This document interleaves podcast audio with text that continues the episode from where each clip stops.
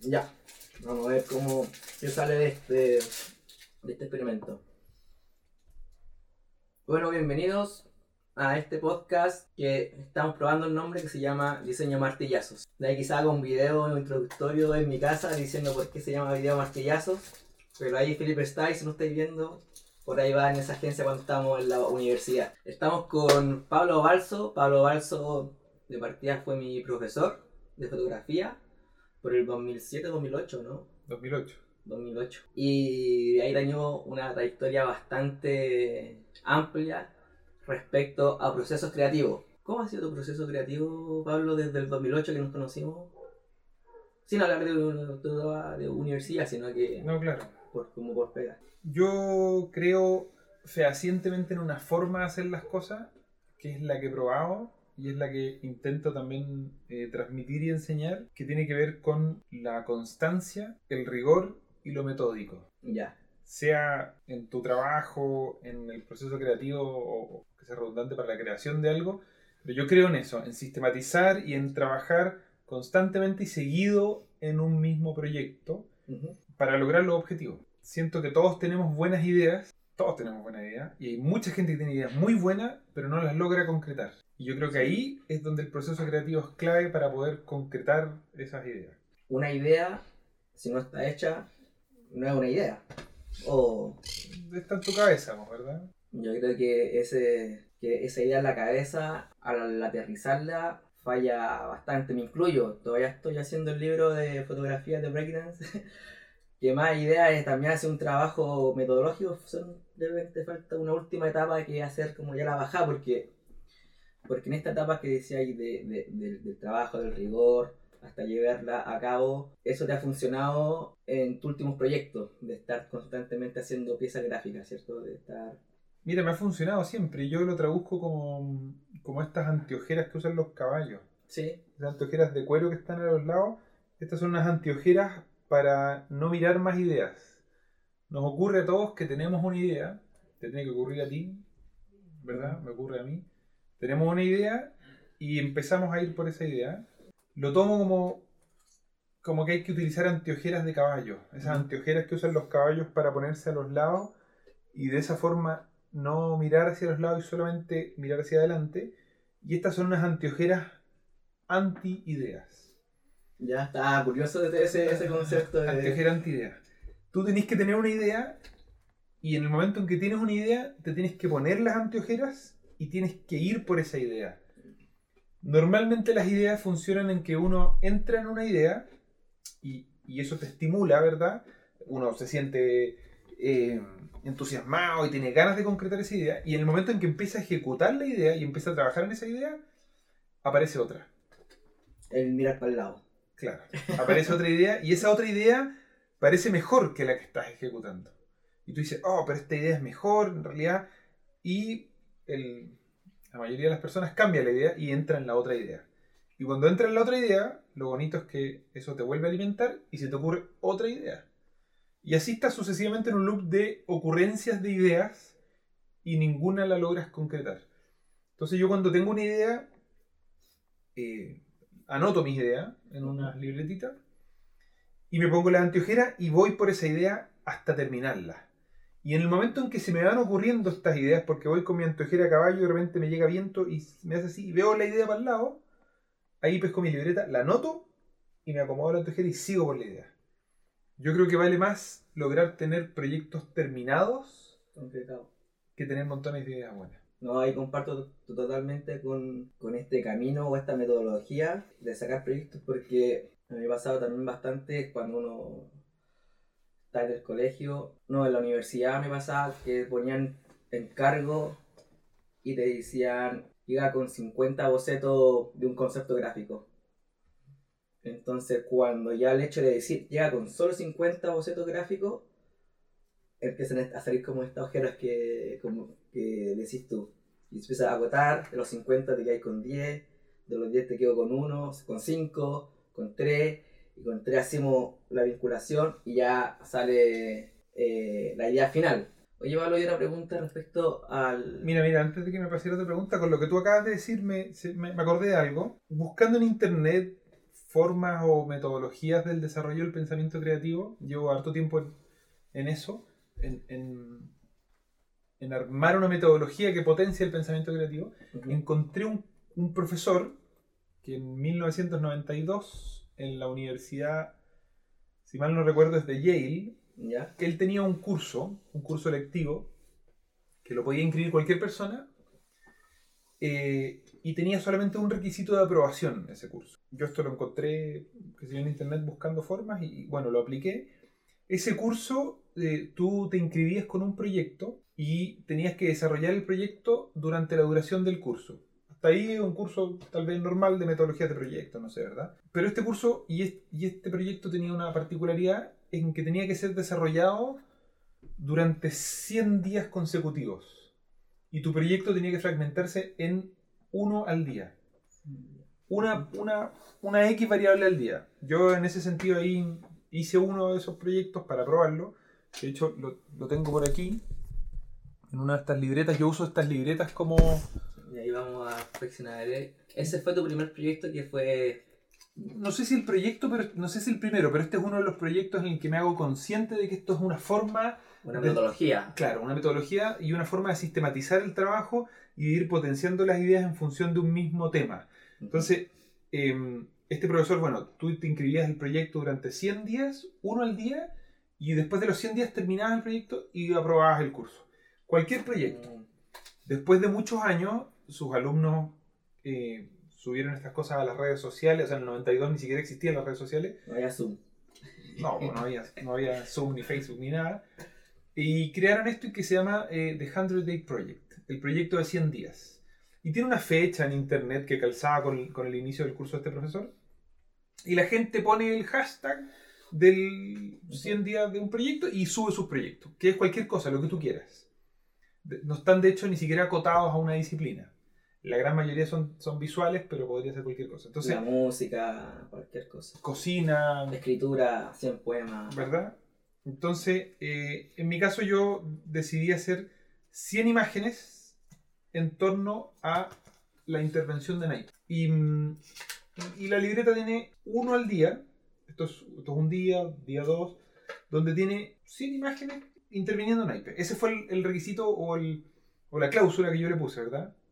El requisito que me habrían puesto si hubiera tomado el curso es, tengo que hacer uno al día recortando cartas, sin tener ninguna idea de qué estaba haciendo, ni, ni tampoco eh, entendiendo hacia dónde iba, solamente con la idea de recortar cartas. De repente se me, se me ocurrían cosas como esto, una rana con, con este príncipe en la carta, y le puse como situaciones aspiracionales. O sea, lo titulé, ahí tuve una nueva variable. Pensando un poco en esta fantasía de los cuentos de hadas, de que los príncipes, las ranas se transforman en No, príncipes. y hacer una bajada también, un anclaje, porque cuando le pones un texto, le da mucho más contexto, por decir lo mismo, entonces le hace mucho más claro el mensaje a que, a que sea más arbitrario. Es que sí, o sea, exactamente lo que dices tú, ponerle un título le da un sentido comunicacional y deja de estar en el campo de la experimentación. Porque experimentando podemos recortar y pegar cartas sin ningún sentido. Al titularlo Claro. empiezan a tener un sentido. Un, un foco, claro. Entonces, bueno, yo recorté y pegué cartas ahí por montones. Algunas, algunas más entretenidas que otras. Por aquí tengo una- ¿Repetiste alguna carta? ¿O son todas las cartas dentro de una baraja? ¿Son todas distintas? No, la verdad es que ni, No ni- ni repetiste siquiera me preocupé de eso, sino que pesqué cartas nomás. Ya. O sea, de hecho, yo aquí te diría que empieza a imperar el cómo se te ocurren, o sea, cómo haces para tener ideas interviniendo en naipes, porque el material es el mismo todos los días. Hacer algo todos los días es horrible, Ujú. ¿verdad? Por mucho que esto pueda ser algo que nos guste mucho, estar todos los días replicando esto eh, es muy tedioso, Claro. pero el estar en torno a un mismo material, yo intuía, intuía, no te puedo decir que lo tenía claro, pero intuía que los naipes, en sus características morfológicas y como, como su forma material y su uso, había muchas posibilidades connotativas, ¿verdad? El naipe tiene que ver con, con la suerte, con el azar, con el juego, con la magia, con, con- con otras cosas, con las apuestas, con, Claro. y también con lo que el naipe en sí mismo representa, ¿verdad? Que es, que es esta realeza ficticia dada por determinadas pintas o, o- o palos, según como lo El- que podrían claro, ser las casas de, los, de las los- realezas, claro, los plebeyos. ¿verdad? Entonces yo intuía, como que sentía que esto, pero no me había sentado a analizarlo realmente y decidí empezar a recortar cartas todos los días. Y ahí, en el fondo, estaba ejecutando el Sí. curso de este profesor, como dices tú, el, el sistematizar. Y mm, eh, con esto hay una hipótesis que yo tenía en ese sentido de que, de que mantener una misma constante, que en este caso es el material, iba a terminar dando unos resultados inesperados, ¿verdad? Y creativos en ese sentido. Y mm, bueno, resultó, resultó, tal como Sí, lo había previsto. No, igual es curioso también este eh, cómo te vas poniendo esta ojera, ¿cierto? Porque al final, cuando un juego no tiene reglas, muchas veces no es un juego, porque no sabéis para dónde disparar. Pues entonces, en esta cancha ya, te- ya tenemos un límite de tiempo. Tenéis 100 días o 100, o 100 alternativas. Y es curioso también de cómo, de, de cómo, porque yo vi esto y yo me imaginé solamente estos naipes, se te abre el campo y pasáis al otro naipe que es español. De repente metí, claro, uno que otro español. Y ahí se me abre el abanico, como que, no sé si son un, si se me abre un poco más la ojera, pero dentro del mismo juego. Entonces, como también ese, esa chispeza de decir, oye, puede, puede entrar otro actor y puede andar súper bien. No es meter otra idea, pero simplemente meter otra regla. Mira, en ese curiosamente, porque todos los naipes son ingleses, ¿verdad? Y creo que es la única carta española. Y si no, te- puede ser que Hay haya... otra. Claro, bueno, hay, hay- Española, hay pero una no. más. Hay una o dos más, pero en ese otro específicamente pensé en... Además le puse una- unos plátanos, ¿verdad? Sí. Entonces pensé en un poco una caricatura y también una realidad, pero pensé en un inmigrante en Europa, porque son naipes, no sé, ingleses, por mucho que el otro sea un naipe español, ¿verdad? Pero dentro del mundo de los naipes ingleses, meter una carta como naipe español es un concepto de inmigrante, es alguien que está entrando desde afuera a otro, A otro. ¿verdad? Y me pareció, o sea, que solamente metiendo la carta le ponías inmigrante. Sí. No, y aparte que al ser carta también entra perfecto con estos tipos de reglas. Voy a hacer solamente carta. Mira, eso que dices yo creo que, que es muy certero y que, y que se aplica a la creatividad, lo que dices de los juegos. Un juego sin reglas no es un juego. Esto es una teoría en desarrollo, ¿verdad? No, no es que yo la tenga demasiado clara, pero, pero hasta ahora he observado que dentro de los marcos creativos, cuando tú eh, intentas abordar un proyecto, en la medida que tú tengas ciertas restricciones, ya sean materiales, temáticas o, o de las que sean, esas restricciones son de alguna forma el combustible que te permite crear. Y cuando estás en total libertad, me parece que no, no opera en ese sentido la creatividad, porque yo entiendo la creatividad como una, como una solución, ¿verdad?, a, a una problemática existente, que en este caso la problemática no es que sea un problema de verdad, sino que Claro. es el crear una imagen es la problemática, pero es una solución creativa, innovadora, ¿verdad?, dentro de un material ya conocido. Los- las cartas las conocemos todas, Ujú. existen hace, no sé, 500, 600 años. Y ese parámetro es el que te da la solución creativa, porque no es lo que estamos esperando todos. Si es que aquí hay total libertad y te dicen, haz un proyecto en 100 días, lo que tú queráis, lo he probado esto con alumnos y, y- y los entusiasmados que ellos hagan su propio proyecto y no les cuesta mucho cuajarlo, no saben qué hacer. Cuando yo le pongo los parámetros, sí le funciona. Sí, mira, mm, hace poco vi en Netflix una película que era Jason y los Argonautas, creo que se llama, muy antigua, como de 1060 por ahí. Ocupa este, tiene que hacer una embarcación y dice, voy a hacer unas Olimpiadas. Y ¿por qué va a hacer una Olimpiada? Y, hace, y la Olimpiada mm, hace un juego, todo muy metódico, de tirar la jabalina, de tirar tanto, pero resulta que los mejores deportistas de la Olimpia iban a ingresar a su barco. Era como el proyecto final. ¿Mm? Entonces, justamente cuando yo veo tantas piezas, porque imagino que esta podría ser tu Olimpiada de, de selección de imágenes. Y también funciona, bueno, para los proyectos que hacías ahí con, con tu alumno, que a alguno no le funcionaba porque quizás su Olimpiada no está bien. No estaban bien, Bien. definidas las, Bien. la Olimpiada, lo que hiciste, no Ah, estaban bien ah, definidos los está. parámetros.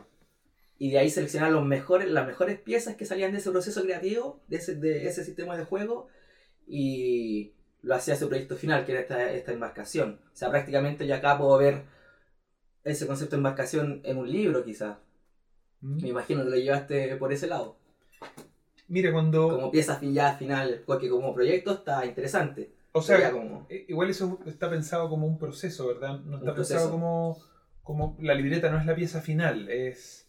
el caminito. es, es el proceso, claro, es el camino, es el, el lugar de estudio. Eh, eso después lo transformé, elegí las mejores y lo transformé en un libro, ¿verdad? Eh, eso sí es la pieza final. Pero en este caso es el proceso. Y volviendo un poco a lo de los alumnos, cuando, cuando a- alguno de ellos estaba, por ejemplo, me decía, yo quiero escribir. Ya, yo, ¿de qué? No, no sé. Bueno, entonces ahí es donde entran estos parámetros que permiten que la creatividad fluya. Entonces yo decía, hagamos temporadas. Hagamos una temporada, por ejemplo, de... Tú vas a hacer 100 días, separémoslo en temporadas de 30 días y 30 días de cuentos de terror. Cuen- 30 días, 30, 20, Ya. 10, lo que tú quieras, de cuentos sobre el amor. Cuentos sobre la soledad. Y, y es, y ese parámetro, y también acotado, de tantos días en torno a una temática, eh, permite que fluya este Sí. proceso creativo. Me acuerdo una vez, una, no sé si estaba en Palermo o en Trimarchi, o fue acá en Chile alguna conferencia de diseño. Creo que se escuchaba Montenegro, a Cristian Montenegro, diseñador argentino, o no sé si fue a Pablo Bernasconi, no sé. Ahí me acuerdo, pero me acuerdo muy bien que decía, nosotros cuando recibimos un proyecto y el cliente ve nuestro trabajo y nos dice, ustedes hagan lo que ustedes quieran, nosotros entramos en pánico porque no sabemos qué hacer y nos demoramos 3, 4, 6 meses y a veces muchas veces no sale nada. Y le preguntaban, ¿cuál sería tu mejor encargo? Que nos digan qué quieren hacer ellos. Y ahí nosotros nos adecuamos a nuestro estilo. Y porque al final lo que ellos te dicen que quieren hacer, al tiro te dan el foco, al tiro te ponen esto, esta ojera y no disparáis las balas para todos lados. al final las balas, que el tiempo o el proceso o muchas, muchas veces el dinero, puedes usarlo una por vez. Y si, la, y si la erraste, puede haber sido una experiencia buena o experiencia mala, pero lo llevo como el trabajo ya como, como ya formal, que te puede pagar, no sé, el, el, el agua, el gas. Y ellos decían eso, po, que su, un buen brief es donde el cliente tiene muy acotado de lo que ellos quieren. Entonces, esas reglas como de juego, eh, lo que tú acabas de mencionar, también es súper importante como para el día a día también. Como... Mira, a mí me suena a Cristian Montenegro eso, porque alguna Sí, vez le, escuché también decir que él no podía ponerse a dibujar de la nada, que él necesitaba un- un- una temática. Yo creo que aquí, aquí te lo voy a enlazar con otra cosa que leí hace muy poco. Creo que hay una diferencia entre la creatividad y la creación. Entre, entre crear y ser creativo, ¿verdad? Crear, eh, enmarquémoslo en, este, en esta conversación en, en lo plástico y en lo visual, ¿verdad? Para no ampliarlo y meternos tal vez en disciplinas que, que no... no. Em, bueno, entonces, como decíamos, hay una diferencia entre, o yo diferenciaría la creatividad eh, distinto que crear, en este campo de la, de la visualidad, ¿verdad? O de las artes plásticas.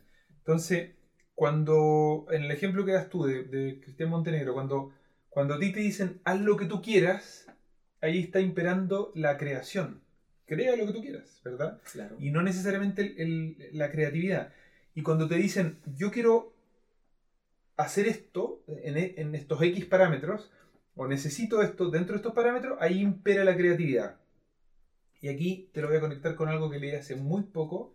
La creatividad, el Foro Económico Mundial, la cumbre del Foro Económico Mundial, la última versión, eh, determinó que la creatividad, eh, la innovación y la originalidad, como todo un punto, es una de las habilidades, es la quinta habilidad más importante para el futuro, para un futuro bastante próximo, ¿verdad? Eh, requerido por el mundo empresarial, en todo ámbito. En la versión anterior del Foro Económico Mundial, la creatividad ya estaba dentro de las 15, son 15 las habilidades que ellos determinan para el futuro, y estaba número 15 como una de las habilidades más relevantes para, para los seres humanos en el, en el mundo laboral del futuro. Ujú. De una versión del Foro Económico Mundial a la otra, pasó del puesto número 15 al número 5. O sea, la creatividad siendo una condición inherente al ser humano, ¿verdad? Porque todos somos de alguna forma creativos, algunos quieren negarlo o, lo van negando producto de su formación o sus vivencias y otros no. Em, pero, pero claramente que eso que es inherente. Eh, además de ser inherente, pasa a ser una de las habilidades deseadas del futuro. Bueno, entonces, desde esa perspectiva, o sea, de lo que dice el Foro Económico Mundial, que, que la creatividad es uno de los valores o una de las habilidades más importantes para el futuro, em, se enmarca muy bien con lo que decía Montenegro en su charla, de que, de que, de que entra en pánico cuando le dicen haz lo que quieras, porque ahí no está operando la creatividad, que es Claro. su especialidad en este caso, ¿verdad? Mm. Está operando la creación solamente. Oye, eh, cuando hablaba del tema de que unas personas no se creen creativas y otras sí se creen creativas, eh, porque al final toda la persona nace siendo, creando o creando su entorno. Uno ya cuando nace, yo creo que la persona nace negociando y nace creando. negociando porque nace y quiere comer, por ejemplo, o quiere respirar, entonces o empieza a, a pedir cosas pero también empieza creando su mundo dentro también de estos típicos parámetros. Ahí yo no sé si hay eh, regla o, o quizás lo que voy a hablar va a ser una estupidez, pero, pero cuando una persona nace, también ya nace dentro de ciertas reglas que empieza a crear su mundo, que, que de partida no hay nada hasta, eh, establecido, pero ya empieza a poner cierto tipo de márgenes, de implementar color, de implementar sombras, de implementar luces, de, de, de un proceso creativo de su entorno que está muy ligado a, la a lo interpretativo. No sé si me sigue. Sí, sí. Entonces, ¿tú estás de acuerdo que toda persona es creativa? Mira, O se la paga quizás ese tipo de... O se lo pueda potenciar o la puede... no es que yo lo tenga muy claro porque estoy estudiándolo en profundidad hace, hace poco tiempo, ¿verdad? No es algo que, que haya estudiado durante mucho tiempo todavía. No tengo tan claro por qué la creatividad pueda eh, truncarse o cortarse o, llevando una metáfora, atrofiarse, si pensáramos que, que puede ser un músculo. Pero sí escucho muchísima gente que dice que no es creativa. Que no se le ocurren muchas cosas. So- Sobre todo gente formada tal vez en, en disciplinas como más, más- más matemáticas, ¿verdad? En, la- en las ingenierías o, o más formadas en los negocios. eh, tienden a pensar de que, de que no son creativas. Por lo menos lo escucho yo, no, no sé si... A lo mejor estoy generalizando, pero, pero hoy día en la mañana, de hecho, lo escuché a una persona. No sé si por esa formación, por, por el pensamiento lógico que requiere esas disciplinas, ¿verdad? Em, yo sí creo que la creatividad es una eh, característica inherente al ser humano, que todos, que todos la poseemos, porque tiene que ver con esto que dices tú, de que nacemos bajo ciertos parámetros y, y dentro de esos parámetros vamos generando soluciones eh, no convencionales a, a diferentes problemáticas que se nos van presentando. Acotándolo tal vez a nuestro campo de acción, que tiene que ver con la visualidad, eh, ¿por qué hay unas personas que, que parecen más creativas que otras o no? Es un poco lo que, lo que a mí me interesa también eh, como, como visualizar, que no- tampoco lo tengo tan claro, pero tiene que ver con, con un cierto método en el trabajo, con una cierta forma y con lo que entendemos por creatividad. Que, Ya, ahí, ahí quería hacerte ot- otro link de ese método o de entender el tema de creatividad. Yo no sé si este es el hermano de la creatividad o el, o el, o el, o el, o el sinónimo o el apellido que vendría a ser el diseño. Porque dentro de la creatividad de esto, todas estas reglas, eso vendría a ser el diseño quizás la vinculación, porque yo también he estado haciendo, eh, investigando el tema del concepto de diseño. Entonces, por ejemplo, uno nace ya con una vida diseñada, mm, con esta estructura, eh, o la va diseñando uno mismo respecto a su creatividad. Entonces, la palabra diseño como... Porque al final el, el- el proceso que tú hiciste fue un diseño también diseñado por alguien. ¿Tú dices cómo se conjuga ¿Cómo se puede conjugar? y diseño en ese sentido? Claro, o qué estuvo antes, está el diseño, la creatividad, o, Mira, o es lo mismo. yo aquí me hago una. Antes de, de entrar tal vez a profundizar eso, yo me hago una pregunta. Eso. Si es que estudiar una disciplina como el diseño, las artes plásticas o artes visuales, la publicidad, el cine, la comunicación audiovisual, disciplinas que, desde una perspectiva social entendemos que son creativas, si es que estudiar una de esas disciplinas nos, nos transforma en, un- en una persona creativa. Estudiar diseño, publicidad, arte o cualquiera de las otras, ¿te hace ser creativo? Yo creo que no. Yo creo que estudiar esas disciplinas no te hace ser más creativo. Pero te enseña procesos para cultivar la creatividad. Sí, sí, tienen, tienen varias herramientas eh, y, y metodologías que están más o menos estudiadas y estandarizadas que, que potencian la creatividad, pero yo creo que no te hace más creativo, a pesar de que, con lo que dices tú, el diseño nace, ¿verdad? Desde la necesidad de, Sí. de que tú comías con la mano en un plato y, y diseñas esta herramienta que se llama tenedor o cuchara para comer, ¿verdad? Entonces hay una solución a una problemática existente desde esa perspectiva. Pero en este momento esas disciplinas yo creo que están muy acotadas a necesidades de mercado. Crear páginas web, hacer avisos comerciales, spots publicitarios, identidades corporativas, cualquiera de, las, de los trabajos eh, típicos de esas disciplinas. Y esos trabajos ya tienen una cierta forma de resolverse y, y creo que ahí no es la creatividad lo que está imperando.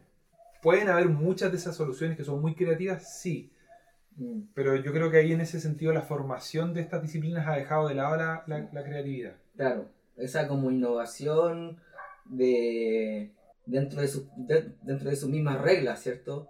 Porque imaginando que una página web, ya todo lo que conocemos como funciona como página web, puede haber un proceso creativo que ya uno no la vea como página web estática, puede ser un poquito más dinámica, o por ejemplo, eh, dar algo más cercano, por ejemplo, todos estamos acostumbrados a Instagram hasta que salió TikTok, entonces, igual son redes sociales, pero con una dinámica o estableciendo unas reglas dentro del mismo juego que lo hacen un poquito más eh, distinta, como lo hiciste acá con el tema de los naipes, que pusiste el, el español con el... que también son naipes, pero son con, con distintos contextos. Ahí también la inclusión ya es un proceso creativo, dentro de lo que ya venía haciendo anteriormente. O sea, yo creo que todos esos elementos, el crear la página web, qué sé yo, eh, hacer un spot comercial, claramente que hay un montón de cosas que nosotros tenemos preconcebidas de cómo tienen que ser, ¿verdad? Sí, Y sin embargo, de todas formas, hay un proceso creativo eh, para, para diseñarlas. Pero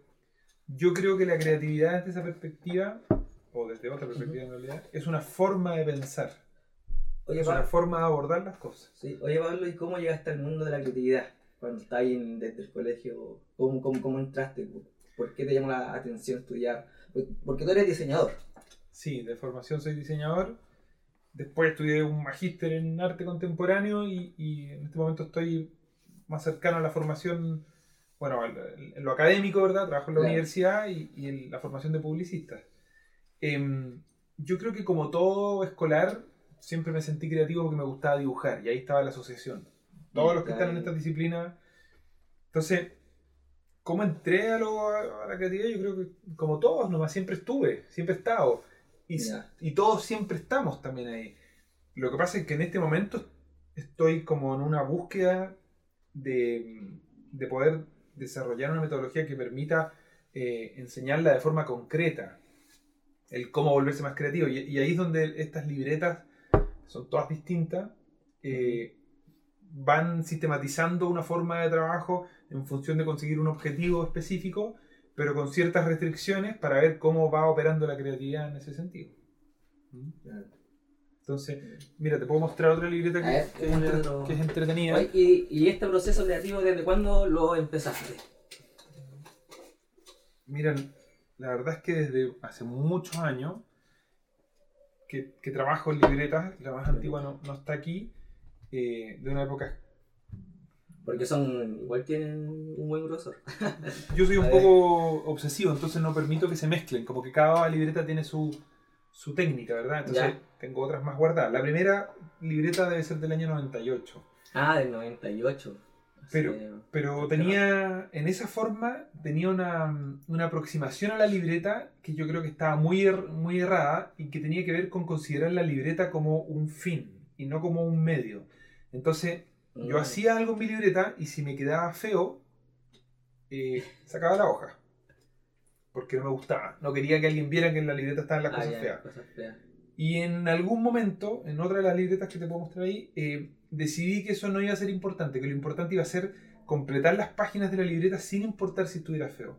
Porque en la medida que yo mantuviera esto en el tiempo, eh, no sé, 100, 200, 300 días, algunas las he mantenido más tiempo, eh, nadie puede hacer 300 días cosas feas.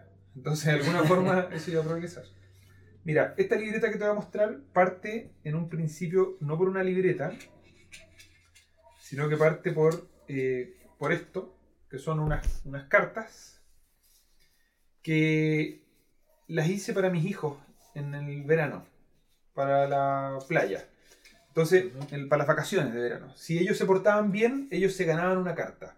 Entonces, por ejemplo, esto dice, ganas una feria, ganas, perdón, ganas una luca para gastar en la feria de, de Papudo, de la playa en este caso. Y, y esto era como un ticket, ellos se portaban bien y yo le daba, la, Negociando ahí el Claro. tiro. le daba el premio de ganarse una luca para ir a comprar en la feria. Este, esta otra ganas un, un pan duro un pan duro. para tirarle a los patos. Porque hay, una, Ah, hay un laguito con unos patos, entonces le podías tirar a los patos. Y esto se lo ganaban siempre y cuando se portaran bien. Claro, se portaban bien y se ganaban esto. Entonces, por ejemplo, este dice ganas un revolcón eh, con una bola en papudo, tira el dado. Si sale 5 o más, pierdes el traje de baño. Ese era el premio. no tiene mucho sentido, ¿verdad? el traje baño ahí. Pero, pero aquí eh, yo esto lo hago por diversión, ¿verdad? No por otra razón. Y, y también para ello era muy divertido ganarse esos premios. Entonces, después volví a mi libreta y lo sistematicé en esta libreta, donde hice exactamente lo mismo. Eh, fui Ah. poniendo cartas, en algunos casos los dibujé y en otros casos las pegué arriba. Le puse a este proyecto, o a esta libreta, porque en el fondo el proyecto termina siendo la libreta, le puse 100 días de un juego que nunca existió. Y son puras cartas absurdas de algo que pareciera ser un juego, pero en realidad no lo es. Entonces, por ejemplo, esta dice helado con vale otro y robas una carta más. Estas Claro. cartas van recogiendo situaciones cotidianas del día a día, del diario vivir, de la infancia. Son cualquier cosa, lo que sea que se me ocurre. Pero aquí el, el parámetro o el pie forzado, como, como conversábamos antes, es una carta. Una carta de un juego. Eso eh, necesariamente nos enmarca en las variables que un juego tiene, como el azar, como tal vez la acción que la carta produce en el juego, o, o el poder de la carta, o el que te hace saltar un turno, cualquier variable. Entonces lo entretenido de esta libreta es que yo voy eh, haciendo situaciones que son cotidianas en estas cartas Ujú. y van teniendo acciones en este juego que no existen. Entonces me tocó ir al notario porque tenía que legalizar un, un documento y como todo nos ha ocurrido a todos cuando vamos al notario, perdí tres horas en hacer una fila y pagar una fotocopia, ¿verdad? Entonces ahí creé esta carta que se llama el notario y dice tienes que esperar la firma del notario, pierdes un turno. Ah, claro. Entonces está la situación de que pierdes un turno porque va al notario, ¿verdad? En este caso, por ejemplo, eh, hice cosas que tienen que ver con la contingencia nacional y era producto de la colusión del, Del confort. del papel, claro, del papel confort y Mm. dice aquí Papel higiénico. gana 7 lucas, que bueno, fue el castigo que, que tuvo la colusión. Dice, la justicia eh, ha castigado la colusión del confort y gana 7 lucas. Pero no te las darán todavía. Primero ellos ganarán intereses por triplicado y luego tú pierdes un turno. Y ahí te llega la 7 Entonces era un poco un absurdo porque en realidad no ganas nada. Bueno, cada carta es así y tiene cosas que tienen que ver con, con sucesos políticos, sociales, eh, algunos son personales, propios de la Sí. infancia, eh, No, está- propios de diferentes situaciones, ¿verdad? Son un montón de, de cartas ridículas. O sea, que ridícula no tiene tanto ridículo porque al final es nuestro día a día. Y al- o sea, bueno, Mira, por ejemplo, esta le nuestro día dice... puede ser muy ridículo en verdad. Así que. Esta la hice en torno a la pandemia, entonces esta carta se llama El ejército de los 12 monos. Si hay un virus letal y los animales, los animales se toman las ciudades, juega el ejército de los 12 monos. Retrocede tres turnos y haz las cosas bien. Tiene que ver con esta película, Los 12 Los 12 monos, ¿verdad? De, de- de Terry Gilliam.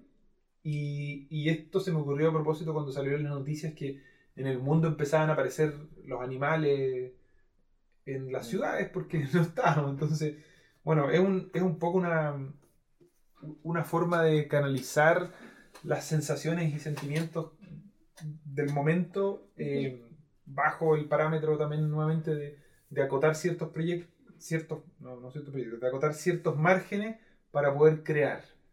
Y eso también después se transformó en algo real. Después sí hice con dos colegas más un juego que no tiene que ver con esas cartas específicamente, sino que es un juego, pero, pero, pero claramente que ese proceso creativo Sí. me permitió de alguna forma canalizarlo y terminar un ¿no? Y ahí cosa. también jugáis con la creatividad del que va a jugar, del jugador. Y decir, ok, quiero que piense que haga tal acción, o que esta carta se la pueda guardar, y él piense en su proceso de jugador tal, eh, tal acción en dos turnos. Entonces también jugáis con la creatividad del, De quien lo lee. en de este quien, caso. de- del, del usuario, ¿no? O Del, Del jugador, sí. del- claro, del- Sí, o sea, es que además que la estructura de darle, de darle como forma de juego es muy entretenida porque existe, existe un, un paralelo entre la estructura narrativa de un juego y las acciones del juego, ¿verdad? Entonces se siente muy coherente a veces cuando, eh, cuando hay algo que, que tú haces en el juego que tiene relación con la realidad, como por ejemplo ir al notario y perder un turno. Si fueras al notario y ganaras tres cartas no tendría mucho sentido porque habría No. una dicotomía entre la, entre la estructura narrativa del- de la propuesta gráfica y, y la realidad, ¿verdad? Entonces, bajo ese parámetro es, es un proyecto muy entretenido, muy gracioso eso. Bueno, después del proceso de la libreta, eh, con unos colegas hicimos este juego que se llama Jurel Casi Salmón, que es un juego de, de cartas, ¿verdad? Un juego... eh, Viene con su dadito. Estamos. tiene, claro, que tiene algunos elementos del azar. Eh, es un juego caótico, bien caótico, eh, con unas ilustraciones, no sé, bastante simples, pero, pero tiene, tiene muchos sucesos que tienen que ver con, con situaciones, en este caso nacionales. Entonces, y lo divertido del juego también es que tiene, que la mecánica está muy en relación a, a la temática del juego. Entonces, por ejemplo, este es el censo 2012 Ujú.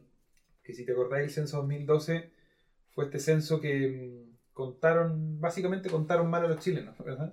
El censo fantasma, sí. Claro. Entonces la carta del censo 2012 dice, toma todas las cartas en juego, o sea, le quitas las cartas a todos los jugadores, elige tres cartas para ti, baraja el resto entre sí y repártelas al azar, entre todos los jugadores.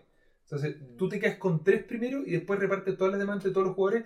Tú te terminas quedando como con 7 o 8 cartas y los otros con dos cartas. Ahí. Entonces es un censo que queda, queda mal hecho, ¿verdad? Eh, tiene otra carta que es bien graciosa que. Déjame buscarla. eh, que tiene que ver con eh, Enrique Iglesias, el cantante, Sí, sí, sí. Que en un festival de viña Lanzó la gaviota. lanzó la gaviota del festival y le pegó en la cabeza a una persona y de hecho le rompió la cabeza. Menos mal que era fan, si no.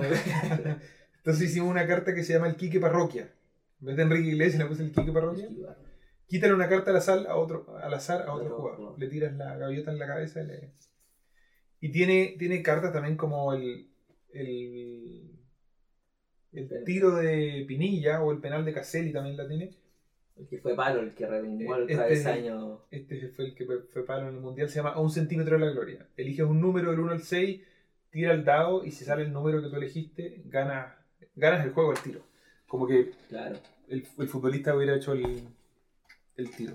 No, está bueno el tema de, de como del contexto, porque podía ser naipe de esto mismo, de, de esto mismo, no sé, de los años 20 en Santiago, de la dictadura en, en los 70, de cómo fue la generación 2000, el, Hay una suerte como de, de, de rescate patrimonial el rescate patrimonial de los sucesos históricos nacionales, ¿verdad? temporal. Claro, a nivel tanto, porque claro, acá, acá yo puedo contar la historia de Chile desde, desde el 2000 hasta el 2020, 20 años de historia. Bueno, de hecho lo que tú dices, el, el juego tiene un manual pequeñito, ¿verdad? Un pequeño manual que explica las reglas, cómo se juega, pero al mismo tiempo hace una referencia histórica a cada uno de los sucesos que están ahí.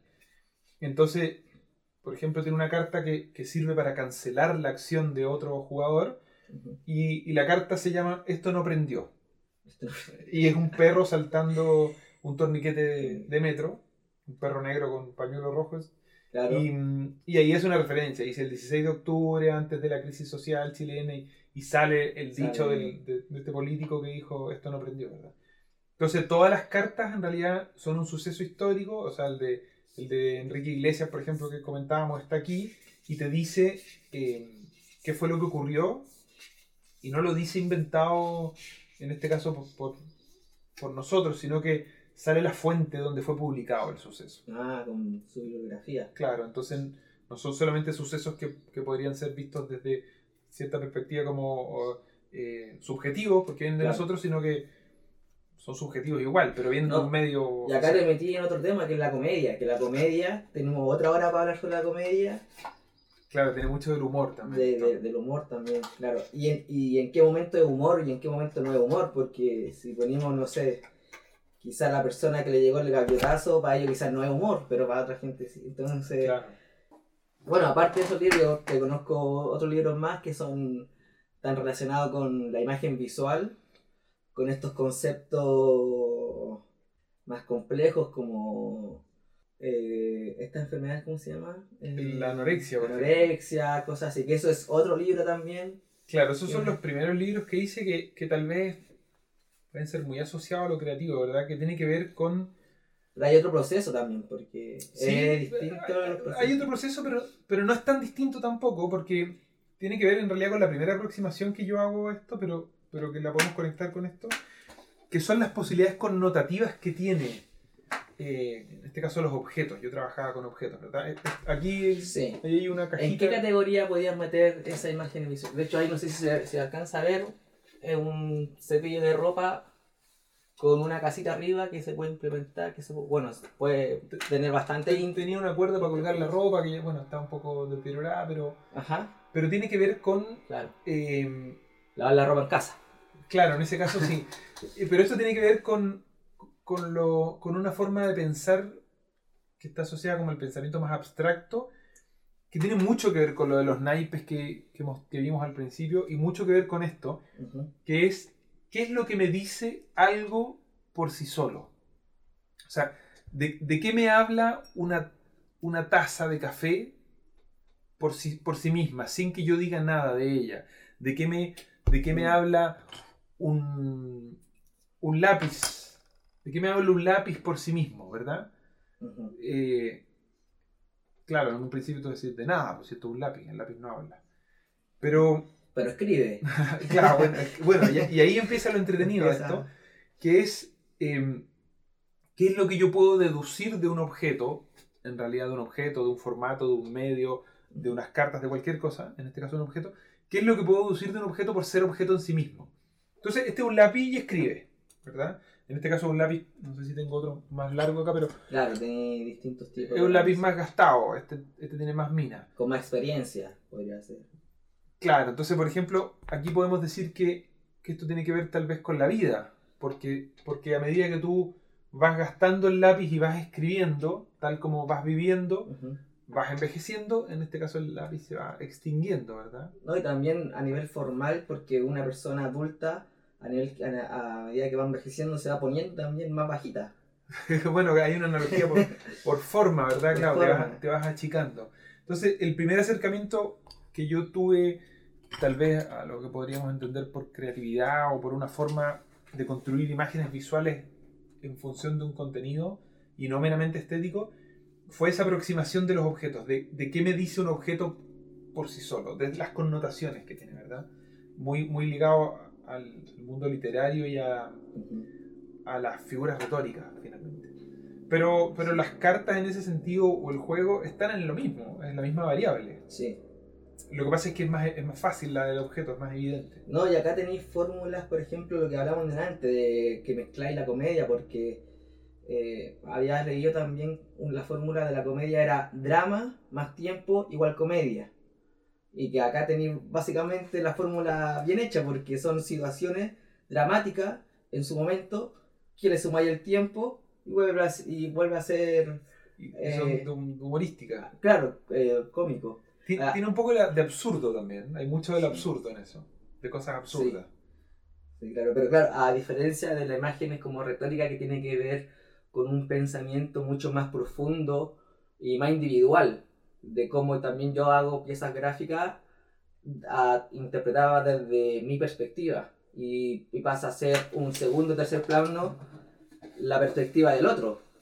A no ser que se le ponga un texto como, a- como anclaje, como lo vimos al principio, ya le doy una dirección más enfocada para que mi, para que mi receptor quiera, pueda entender más de lo que yo quería expresar. Yo creo que lo del título que dices tú es clave, ¿eh? y si volvemos al, al lápiz, ¿Dónde está el lápiz? Lo, lo tenéis por ahí. parece que lo puse aquí mismo. Y si volvemos al lápiz y, y ponemos dos lápices, eh, por ejemplo, este lápiz más gastado, tal vez este no es el mejor lápiz, tendremos que imaginar que el lápiz estuviera más nuevo, o este lápiz Como bolígrafo ya. claro, que ya es de tinta, eh, podemos hablar, por ejemplo, aquí, al titularlo esto, de... Podríamos inventar un X título, ¿verdad? Pero, Ujú.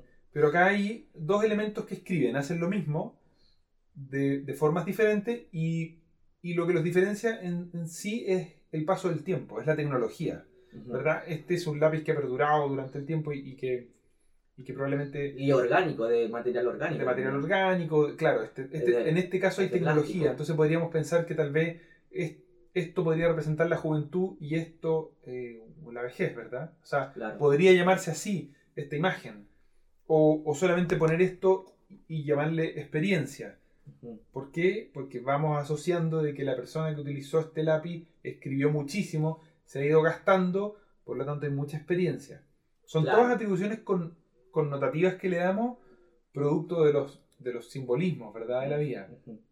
Eh, y donde, claro, está eh, estas cuotas de humor, de absurdo, de drama y de diferentes... Claro, y nos metimos en otro aspecto que es el tema del, del símbolo, del, del significado, del- de la significante. Claro, el símbolo y el signo, más, claro, pero, más pero que se construyen, como dices tú, a través de un título. Si no, simplemente un lápiz gastado. Y podría ser arte, arte abstracto, como, Claro, ¿en qué como el urinario de, De Duchamp. de Duchamp. Claro, puede estar en realidad en cualquier campo. en- pero, pero es la construcción de imagen Sí. y lenguaje lo que le da el sentido eh, y el significado, ¿verdad? Así que, nada, pues, eso, Pablo. ¿Mm?